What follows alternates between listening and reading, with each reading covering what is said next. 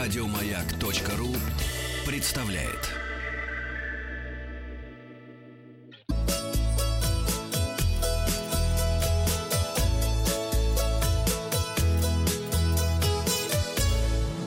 «Роза ветров». Доброе утро, с вами Павел Картаев. Вы слушаете передачу Наконец-то. для любителей путешествовать. Мы вчера попросили вас поделиться своими секретами в путешествии. Кирилл пишет, что шмотки надо складывать в рулончики, э, скатывать. Да, я могу научить как. Да, так больше входит в сумку, ну как берешь их, скатываешь. Максим пишет, всегда беру с собой как минимум две карты. В отпуске одна не сработала, пришлось перейти в режим жесткой экономии, пока не дошли деньги от друзей. Не просто, между прочим, скатываешь. Есть несколько Так. способов специальных, как это правильно делать. Так, и как?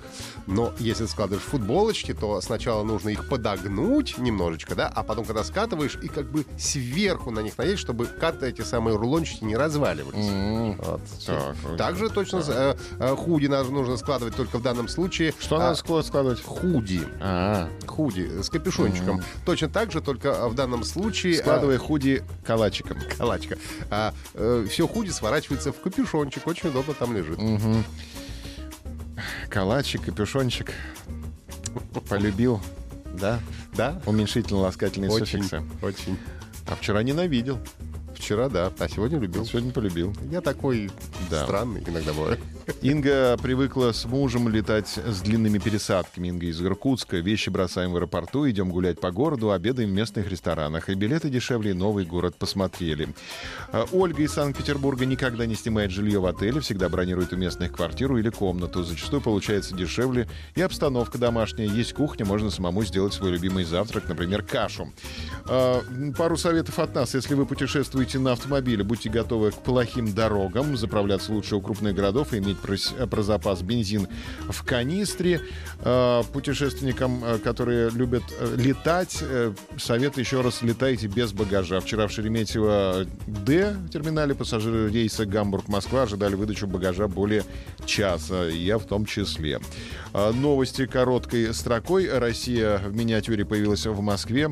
На территории Государственного музея-заповедника Царицына экспонируют копии самых известных достопримечательностей России, выполненные в масштабе 1 к 50.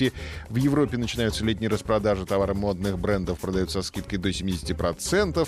Фестивали музыки, воздухоплавания и гастрономии пройдут на Ставрополе этим летом. Четыре новых музея создадут в Серпухове в 2019 году. Это будет дом мороженого, музей кукол, выпечки и хлеба. А Фестиваль граффити пройдет в Павловском посаде 29 июня. Около 300 компаний примут участие в сырном фестивале в Подмосковье с 9 по 11 августа. А в Германии из-за жары ограничили скорость на автобанах. Успели мы проехать О. со скоростью 240 км в час, но об этом э, подробнее А я скольки- расскажу завтра. До скольки ограничили, не говорят? Не, не до сколь- А, в э, Саксонии в этот раз ограничили до 130 км в час. Ой, Да, чтоб- бедные. чтобы э, поберечь покрытие полотна. Эксперт отметил также рост интереса туристов из США к Дальнему Востоку России.